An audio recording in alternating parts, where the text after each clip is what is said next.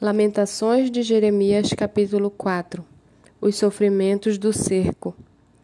Como se escureceu o ouro, como o ouro refinado perdeu seu brilho, como estão espalhadas as pedras do santuário pelas esquinas de todas as ruas. Os nobres filhos de Sião, comparáveis a ouro puro, agora são tratados como simples objetos de barro, obra das mãos de oleiro. Até os chacais dão o peito, dão de mamar aos seus filhotes, mas a filha do meu povo tornou-se cruel, como as avestruzes no deserto. A língua do bebê que mama fica pegada pela sede ao céu da boca. As crianças pedem pão, mas não há quem as alimente. Os que se alimentavam de comidas finas desfalecem nas ruas. Os que se criaram entre escarlate agora vivem entre montes de lixo porque a maldade da filha do meu povo é maior do que o pecado de Sodoma, que foi destruído num momento sem intervenção humana. Os seus príncipes eram mais alvos do que a neve, mais brancos do que o leite, eram mais ruivos de corpo do que os corais e tinham a formosura da safira.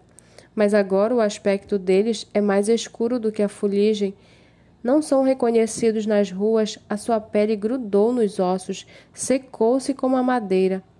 Mais felizes foram as vítimas da espada do que as vítimas da fome, porque estas se definham atingidas mortalmente pela falta do produto dos campos. As mãos das mulheres que antes eram compassivas cozinharam os seus próprios filhos estes lhes serviram de alimento quando a filha do meu povo foi destruída. O Senhor deu cumprimento à sua indignação, derramou o furor da sua ira, acendeu fogo em Sião, que consumiu os seus alicerces. Nem os reis da terra, nem todos os moradores do mundo acreditavam que o adversário ou inimigo pudesse entrar pelos portões de Jerusalém. Tudo isso aconteceu por causa dos pecados dos seus profetas e por causa das maldades dos seus sacerdotes, que derramaram no meio dela o sangue dos justos. Vagueiam como cegos pelas ruas, andam contaminados de sangue, de maneira que ninguém pode tocar na roupa deles. Eis o povo grita: Afastem-se, imundos, afastem-se, afastem-se, não toquem em nada. Quando fugiram e andaram errantes, diziam, dizia-se entre as nações: Aqui eles não podem morar. A ira do Senhor os espalhou, ele já não dá atenção a eles. Não respeitaram os sacerdotes, nem se compadeceram dos anciãos. Os nossos olhos ainda desfalecem, esperando o socorro que nunca chega. De nossas torres temos olhado para um povo que não nos pode livrar. Espreitavam os nossos passos, de maneira que não podíamos andar pelas nossas ruas. Nosso fim se aproxima, os nossos dias estavam contados, era chegado o nosso fim.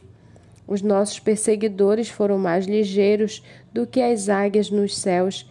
Sobre os montes nos perseguiram, no deserto nos armaram ciladas.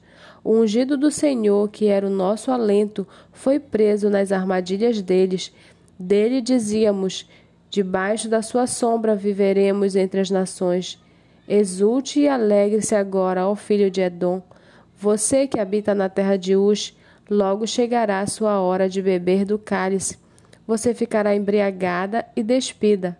O castigo por causa da sua maldade está consumado, ó filha de Sião.